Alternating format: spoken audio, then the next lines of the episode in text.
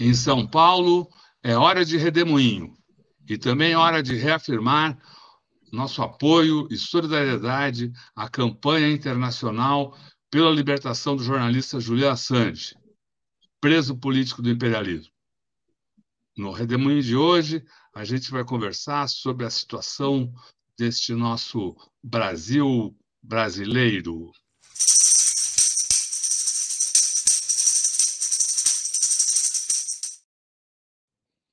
Seja muito bem-vindo, Manuel Domingos Neto, nesta sexta-feira, 23 de fevereiro de 2004. Você que é historiador, mas acompanha, não vê apenas o, o passado, tá? acompanha com firmeza e tem uma visão aguda dos acontecimentos da política, da segurança nacional, da questão militar. Como está o Brasil hoje? O que você nos conta hoje? É, é uma alegria é, poder conversar de novo com, contigo. Um abraço para a Leonora, que não vai aparecer, mas que está perto, e, e, em todos os que acompanham o Tutameia. Hoje eu falo da, dessa posição do Brasil na, na ordem mundial, é, essa ordem mundial em transe. Né? Tem muita coisa para falar as manchetes persistem em torno do, da manifestação de Lula, que condenou duramente uh, o extermínio dos palestinos, mas eu queria começar lembrando um, um, um, artigo de hoje do Washington Post que me impressionou muito. O artigo tem como título o seguinte: na Ucrânia e em Gaza ocorre o crepúsculo da ordem mundial. E eh, eu tenho insistido sempre aqui no Tutameia e em tudo que eu escrevo, que a gente é, enxergará pouco caso não não situe o Brasil nesse nesse ambiente de mudança de ordem. Os processos é, são fortemente influenciados. Né? O Brasil é uma, é uma economia de peso, tem uma sociedade de peso, é, é, é, é, é decisivo para os destinos da América do Sul, e, e, portanto, não, não cumpre imaginar que o que ocorre no mundo não se reflita aqui de uma forma bastante sensível, sabe?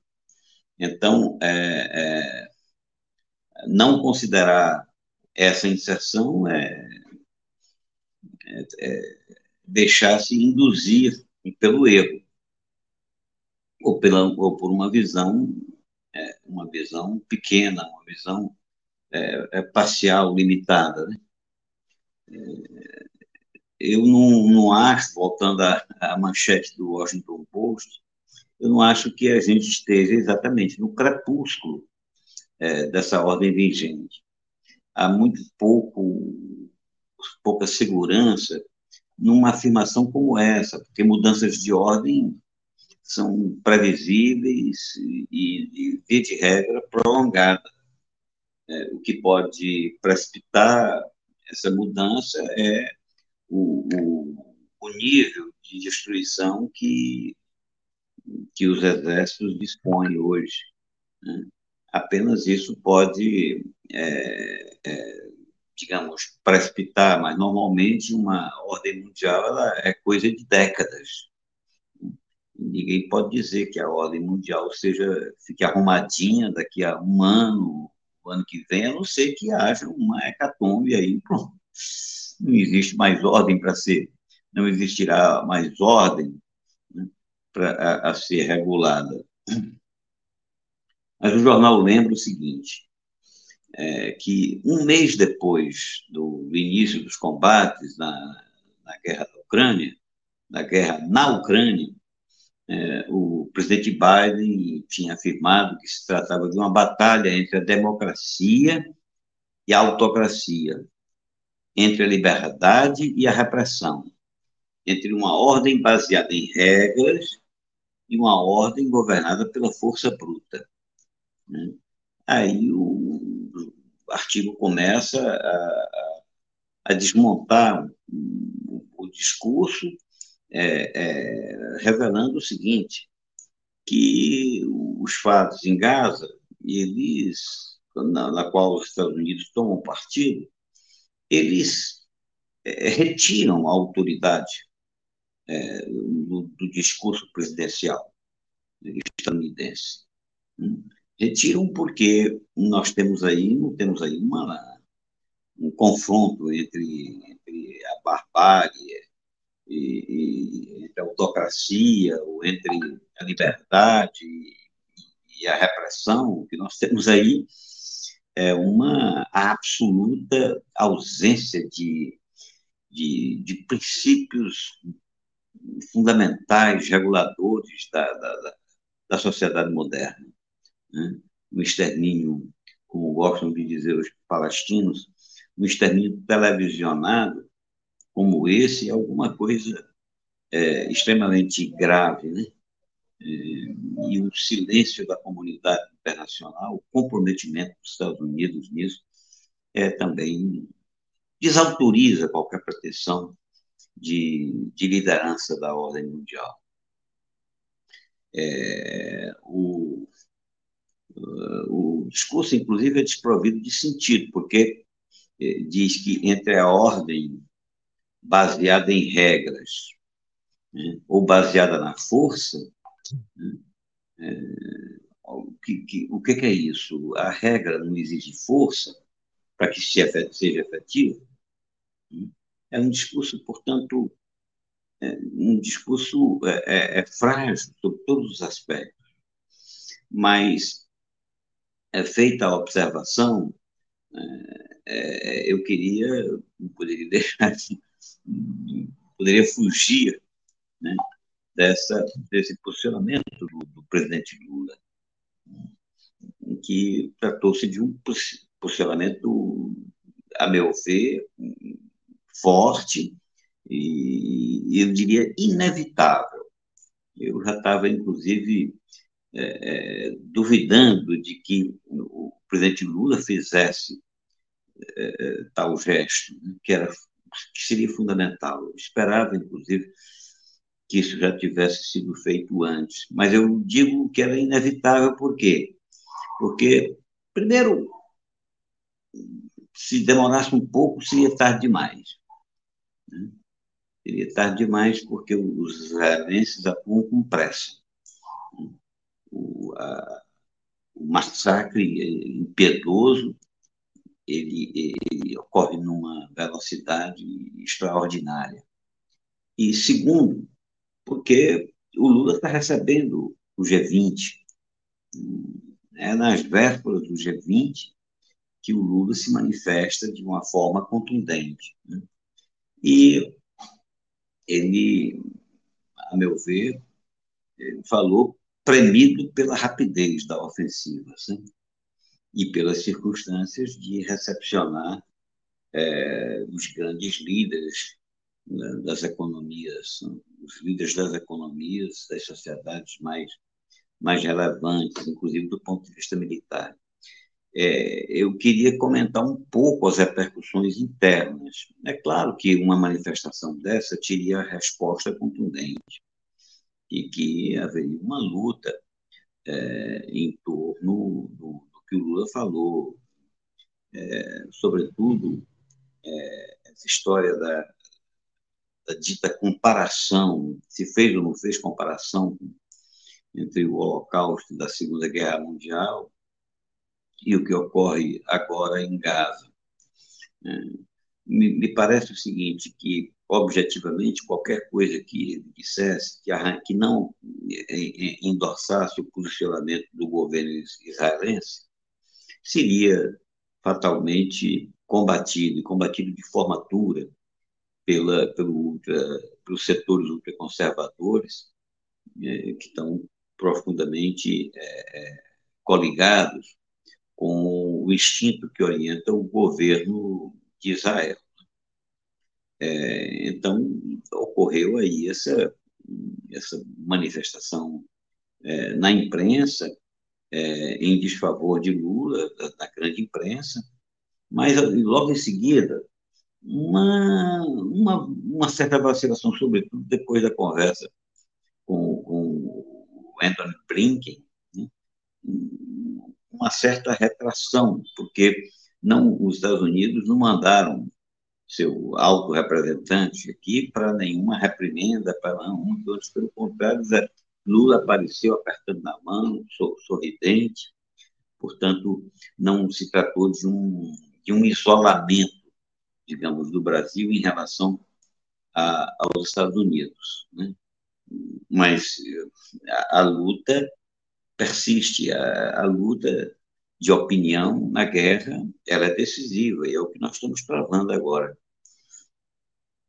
Mas me ocorre também é, a repercussão disso no parlamento. Né? Acho que viralizou aquela resposta do senador que, que, que respondeu ao Rodrigo Pacheco, né?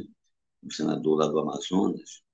É, ele respondeu de uma forma eficaz, enquanto que é, a meu ver, houve um certo silenciamento dos parlamentares da, da, da base de apoio de Lula, e particularmente do Partido dos Trabalhadores, do Partido de Lula. Né? Significa que o próprio partido de Lula está, digamos assim, pouco ousado, pouco temeroso no enfrentamento dessa luta que eu digo é inevitável.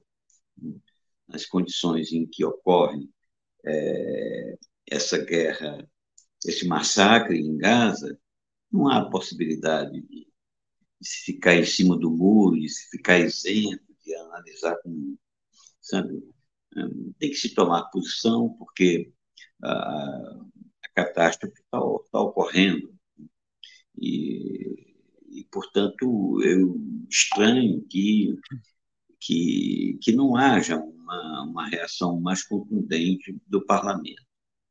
E fico, de certa forma, admirado também com uma coisa absolutamente silenciada pelos jornais, que é o seguinte: quando você toma uma posição é, de destaque é, numa, numa, na cena internacional, você tem que ter o um amparo não apenas do, do serviço especializado da diplomacia, mas também na força, na força do Estado, nos instrumentos de força do Estado. E, nesse sentido, me vem a pergunta: como os militares reagem, ou aceitam, ou, ou recebem esta manifestação de Lula? E aí eu fico aqui cogitando. Né?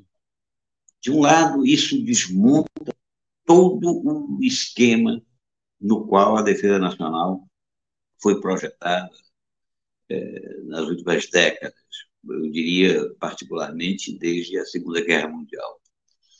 Se confirmou durante a ditadura, se confirmou durante a redemocratização, que se confirma hoje. Esse esquema é o, é, é, é o enquadramento do país no, no chamado é, eixo ocidental. Né? É, isso, os militares brasileiros são formados nesse sentido, sorte que eles é, é integram, integram o, o Ocidente né? e estão obviamente, não, não apenas propensos, mas organizados de forma objetiva para atuar ao lado desse campo. E o Lula fere isso na medida em que é, ele se mostra, ele, ele, se contrapõe à iniciativa do campo ocidental é, no Oriente Médio a mais grave. Né? E, e, e, como se comportam os militares? Eu não tenho maiores elementos para concluir. Eu estudo e converso com militares há muito tempo e sei, por convicção e, e, e pela evidência, né? as evidências todas, que isso atrapalha a, a parte de raciocínio, da defesa nacional, tal como está estruturado. Isso não combina. A fala do Lula não combina com o sistema de defesa. O, essas corporações militares, todas elas são dependentes desse esquema coordenado, esquema de força coordenado, coordenado pelo, a partir do Pentágono. Então, uma manifestação dessa incidirá sobre as relações é, diplomáticas, sobre as compras de armas, né? sobre, sabe, fere o planejamento. Ele não é aceita é, tranquilamente por esse planejamento. Mas, por outro lado, penso eu que é, é um gesto de autoridade do Lula, um gesto de, de chefe, um gesto de comandante, né? se posicionar claramente nesse conflito. E os militares carecem disso. O militar foi treinado para para ouvir a autoridade? Para respeitar a autoridade, para acompanhar a autoridade. E eu sentia que até o presente, nesse novo governo, também nos governos passados, mas de uma forma menos evidente. Nesse governo, eh, Lula faltou a Lula uma voz de autoridade que, sabe, que, que desse um rumo às Forças Armadas.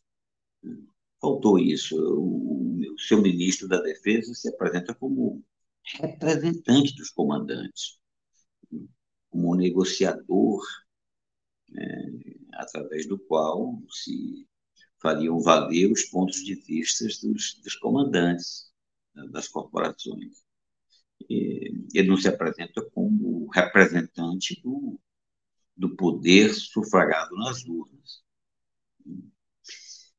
E as Forças Armadas elas precisam de, de gestos indicadores, de rumos concretos. Se o rumo conflita, né, é, como conflita efetivamente, os militares tendem a acompanhar o posicionamento norte-americano, estadunidense, mas, por outro lado, é um posicionamento. E acho eu que ele admira, ele respeita a autoridade. Portanto, o, talvez seja, nessa ocasião, a primeira ocasião em que Lula é, diz algo que é, interfere de forma objetiva na, na política de defesa do Brasil. As repercussões disso serão grandes, do ponto de vista da defesa do Brasil. Uma defesa absolutamente dependente, né? Uma defesa dependente, uma defesa que, que, que é concebida para integrar o grande esquema de força ocidental ela é calcada nisso. Daí eu vejo o seguinte, que os militares que hoje estão é, não saem das manchetes, aí momentaneamente das manchetes, quando ocorre um discurso desse do Lula, mas você vê que é, é, o tempo todo. A grande indagação do Brasil é como reagirão é, as Forças Armadas diante dessa desses inquéritos que estão se desenvolvendo e que vão revelando a profunda é, interferência política né, do, do, das corporações. É, como, se, é, como reagirão os, os comandantes agora? Né? Eu acho que eu já tinha escrito, inclusive, no começo do, do mês de algumas semanas atrás, poucas semanas, duas semanas atrás, eu tinha revelado o seguinte, que tal como estava se desenhando a, a apuração dos fatos, isso levaria alguns generais para a cadeia, e simbolicamente seria uma grande vitória, um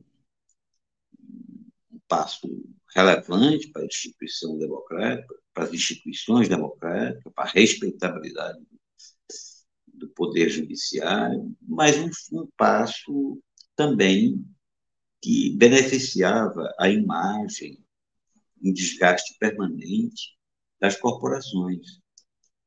Alguns poucos hum, seriam responsabilizados pelo que aconteceu. À medida em que isso ocorresse, as corporações, o conjunto corporativo estaria, portanto, isento. Foram desvios, né? foram desvios. Eu, como todos os que me conhecem sabem, acho que foi o conjunto corporativo que permitiu essa ascensão de Bolsonaro, a sua eleição, o seu governo, e é, permitiu toda essa tragédia que nós vivemos nos últimos anos. Então, a condenação de alguns generais seria uma condenação, é, digamos assim, é favorável às Forças Armadas, porque evitaria um questionamento mais, mais objetivo, né? mais incômodo sobre o posicionamento das corporações. É, eu termino dizendo, vamos acompanhar os fatos. A guerra está em curso, o presidente Lula toma uma posição firme, é, sua voz passa a ser mundialmente escutada, há repercussões objetivas, e internamente as repercussões ainda precisam ser analisadas. Cabe o enfrentamento com a mídia conservadora e cabe também muita atenção com os esquemas de força, porque, veja, é, toda posição política externa contundente, relevante, desacompanhada de capacidade objetiva, capacidade militar objetiva, ele é necessariamente, é, digamos assim, pouco capaz. É, é preciso, a política externa é preciso estar combinada com as armas a diplomacia, a relação externa é profundamente é, amparada ou desamparada né, pelos, pelas força é, bruta de que o Estado dispõe. É hora de acompanhar com atenção a elaboração da política de defesa do Brasil. Existe um grupo interministerial nomeado pelo presidente, um grupo controlado pelo Estado-Maior Conjunto, que reúne as três corporações, trabalhando nesse momento e a, a previsão é de que em um mês, pouco mais de um mês ou dois meses, apresentem seus resultados na revisão do planejamento da defesa do Brasil vejamos o que vai sair desse trabalho interministerial que não ganha manchetes. Apesar de ser um tema da maior relevância, e é quando a gente consegue, mesmo um especialista que consegue saber o que está sendo definido, não, procura saber, não consegue. É como se a sociedade, o parlamento, sabe, a imprensa, mundo acadêmico, não tivesse nada a ver. Deixem que esses assuntos aí de defesa nacional persistam nas mãos é, do, dos comandantes. Né? Vamos acontecer, vamos verificar o que vem. Na, no meu sentido, o que o Lula falou vai afetar forçosamente essa atualização do, dos documentos básicos que orientam a defesa nacional. É isso, é, Rodolfo. Talvez até tenha falado demais, mas é, é, era isso que eu queria para registrar hoje. Igual, Manuel, muito obrigado aí pelas suas observações, pela sua participação aqui no programa Redemoinho, que é um programa que a gente transmite ao longo da semana, sempre ao meio-dia, cada dia tratando de temas específicos. Hoje conversamos sobre a situação do Brasil, a situação da área de defesa no Brasil, com o historiador Manuel Domingos Neto. Muito obrigado, Manuel. Muito obrigado a todos que estão aqui conosco. Boa tarde, bom fim de semana. Tchau, pessoal. Tchau, um abraço. Ah.